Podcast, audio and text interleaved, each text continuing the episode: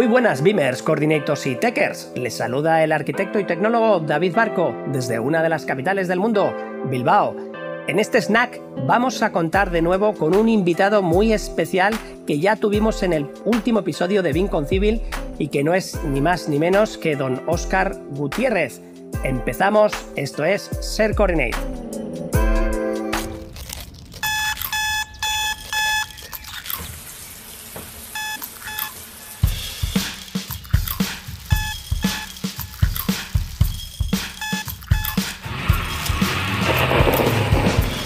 Hay veces que nuestros días necesitan ser de 32 horas. Sabemos que el mundo actual corre a una velocidad diferente. La información corre a través de la red mucho más rápido de lo que la podemos consumir. Así que hemos creado algo para divertirte, formarte y alimentar a tu Beam IQ. Bienvenidos a Beam Snacks by Shared Coordinates.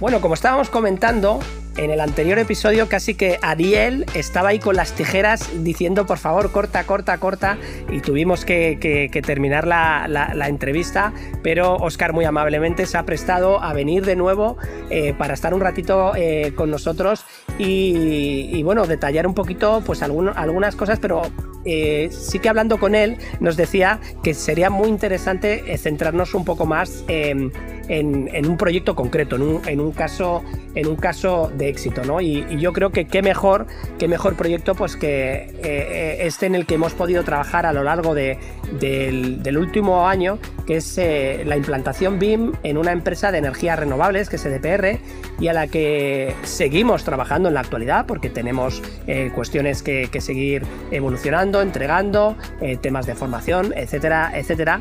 Y, pero es más de un año trabajando juntos, ¿no? Entonces podríamos empezar con, con una pregunta, ¿no? Dice, ¿cómo, cómo empezó a forjarse el, proyecto junto a Berryland o cómo empezó a forjarse esa relación. Eh, eh, ¿Cómo lo ves, Oscar? Bueno, ya lo dijimos en su día, ¿no? Nosotros nos conocimos en un entorno eh, en el que estábamos en un networking en el Colegio de Ingenieros de Madrid, no sé si te acordarás, David. Y a partir de ahí nosotros nos conocíamos básicamente por redes sociales. pero yo sabía que en algún momento íbamos a colaborar.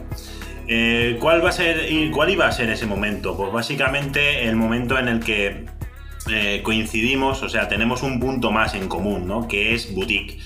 Mm, tú llevas la parte de Digital Leader, yo tengo la parte de, ingeniería y yo era consciente, muy consciente, de que en algún momento íbamos a colaborar ambas empresas, ¿no? Berryland y Lot 500.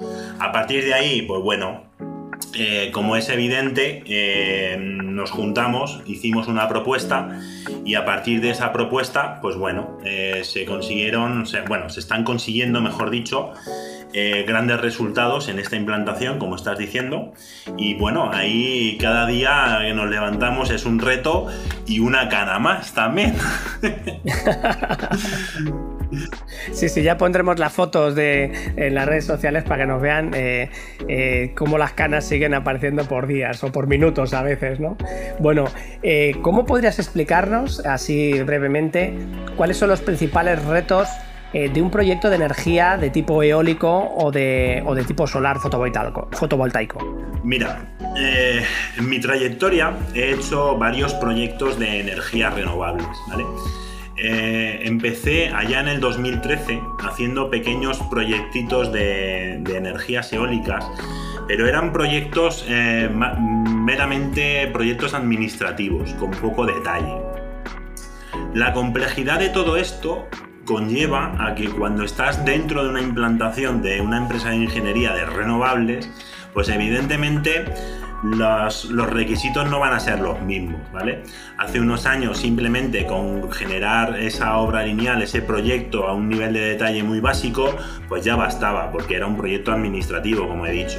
Pero ahora, eh, al ser un proyecto constructivo, pues los retos eran mucho más grandes. Sobre todo en las zonas en las que estaban las plantas, ya sean plantas eólicas o plantas solares, ¿no? como tú bien dices. En la zona de las plantas eólicas, pues eh, encontramos una gran cantidad de dificultad, pues porque el cliente eh, hizo, nos propuso un reto, mejor dicho, en el cual eh, había que hacer un, gran desglose a la hora de, construir esa plataforma, básicamente. Entonces, cuanto más detalle aportemos a ese, a ese proyecto, mayor iba a ser la dificultad. Eh, ha sido un, reto, está siendo, mejor dicho, como digo, está siendo un reto bastante curioso, pero al fin y al cabo esos retos nos los tenemos que plantear como aprendizajes, ¿no? Y esos aprendizajes son los que eh, básicamente eh, los tenemos y es el día a día el que nos va a, dar toda esa capacidad para resolver eh, el reto que te pueda proponer el cliente, que no es ni nada menos que una ingeniería que eh, pues es importante, ¿no? A lo mejor no es muy conocida aquí a nivel nacional, pero es importante. La ingeniería es importante porque está en pleno crecimiento y a partir de ahí eh, te exige y te exige y te exige y no te deja de exigir todos los días. Bueno, hagamos un pequeño matiz y es la empresa tiene un departamento que se llama Ingeniería y Construcción y que es con el que nosotros hemos trabajado durante todo este tiempo y por eso nos referimos como ingeniería, no, no porque sea una ingeniería como tal, porque desde luego no tiene nada que ver con una ingeniería tradicional, porque uno de los grandísimos retos que existían en este proyecto eh, es que em, no se diseña se supervisa fundamentalmente, aunque sí que es cierto que en determinados momentos se diseña eh, y eso es, complejo de traspasar a, a, una implantación cuando a veces se diseña y a veces no se diseña, ¿no? Porque es como, bueno, pues lo, hacemos de una manera o de otra, pero no de, de, una u otra indistintamente, ¿no? Entonces, bueno, esos son algunos de los múltiples retos que, que existían y obviamente pues empiezan a aparecer las, las posibles soluciones, ¿no? Igual, igual que otro de los grandes retos, ¿no? Esta, esta es una entrevista un poco extraña, porque yo, además de preguntar cómo he participado en el proyecto, me puedo permitir el lujo de, dar algún detalle, ¿no? Y es, eh, según íbamos avanzando en el conocimiento de las diferentes formas de trabajar a nivel mundial, eh, pues claro, vas conociendo, bueno, esto también, lógicamente, por nuestra experiencia con otros países, eh, sabes que los niveles de madurez eh, eh, son diferentes. hay partes del mundo donde todavía se, sigue trabajando de una manera mayoritaria con CAD y obviamente si hay un proyecto eólico en esa zona geográfica del mundo, se sigue, se sigue haciendo con CAD. No va a ser una excepción que en ese país casualmente los que hacen eólico trabajan en tres dimensiones. ¿no?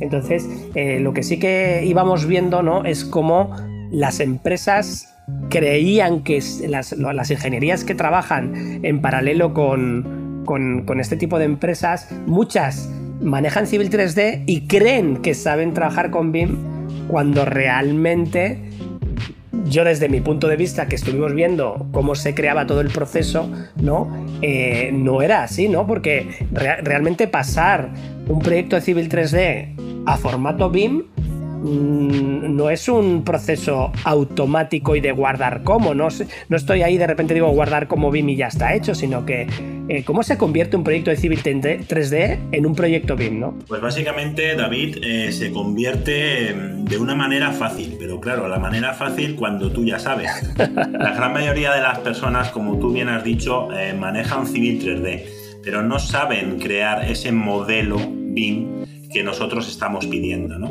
Entonces, para crear ese modelo BIM, pues bueno, en primer lugar tienes que saberlo generar. Es, eh, ya lo comentamos en su momento, ¿no? Cuando hicimos la, primera, la primera entrevista aquí en Set Coordinates, al fin y al cabo tú tienes una serie de elementos en Civil 3D y con la ayuda de esos elementos nosotros tenemos que generar unos sólidos. Esos sólidos, además, les generaremos, les asignaremos unas property sets en función del uso que le queremos dar al modelo y a partir de ahí eso será el modelo BIM que, nuestro cliente nos está ah, pidiendo.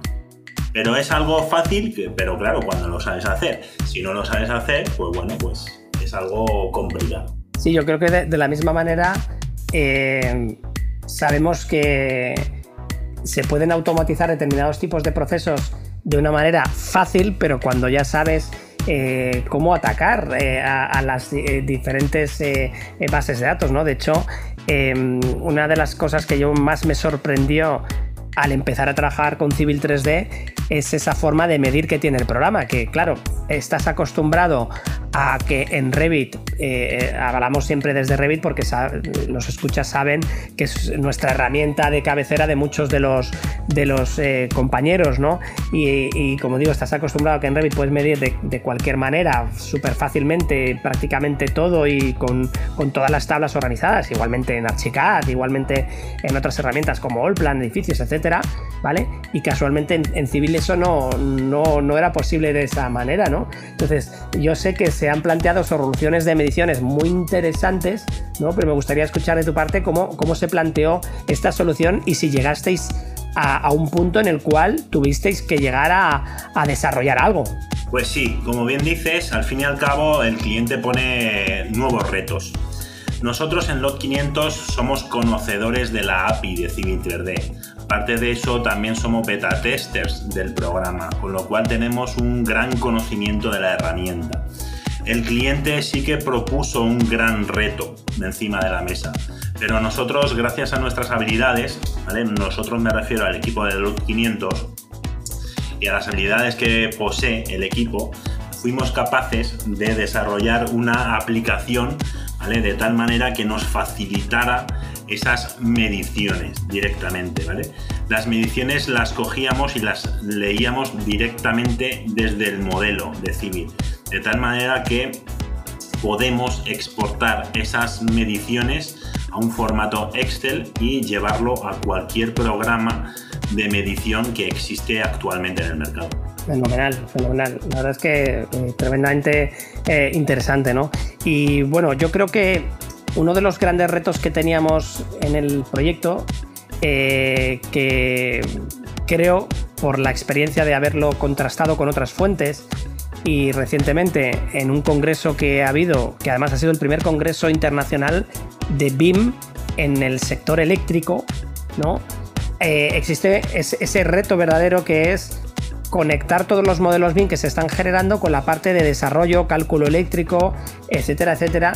¿no? Yo creo que hay bastantes dudas de por dónde están los, los caminos hacia eh, en este sector. Yo no sé si tú tienes algún punto de vista de cómo deberían empezar a enfocarse los proyectos eh, eh, eléctricos, porque mm, mi sensación es que ahí, ahí todavía está todo por hacer. Pues sí, desde mi punto de vista también. Al fin y al cabo tenemos que indicar cuál es el activo. El activo, porque al fin y al cabo no, la metodología BIM es la gestión de activos.